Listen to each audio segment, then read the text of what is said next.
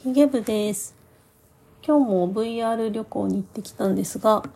今日はガーナのウリの滝というところに行ってきました。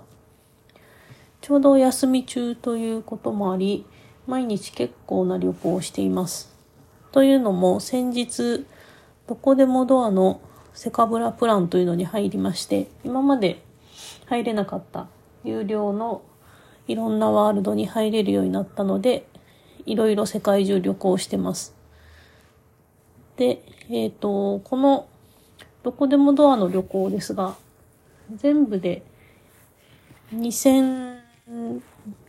個だかなんだかぐらいの結構な量の旅行があるんですが、コンプリート手帳というのがありまして、で、これはおそらくその有料で入れる旅行のえっ、と、手帳みたいなんですけども、全部で今1167個あります。で、そのうち私が行ったのは、えー23個です。で、その23番目が、そのガーナのウリの滝だったんですけども、ちょっとコンプリート目指そうかなと思っています。ただ1167なので、えー、1年間毎日行ったとしても3年ぐらいかかるかなという感じで結構な量ですね。ちょっとまあ続くかどうかわかんないですけども、ちょこちょこ行ってみたいと思います。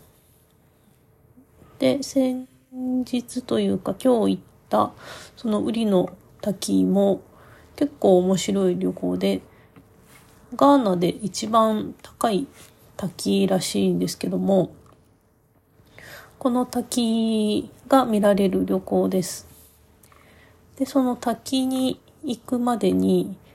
こうジャングルのような山道をずっと歩いていくんですけども、そのジャングルっぷりもなかなか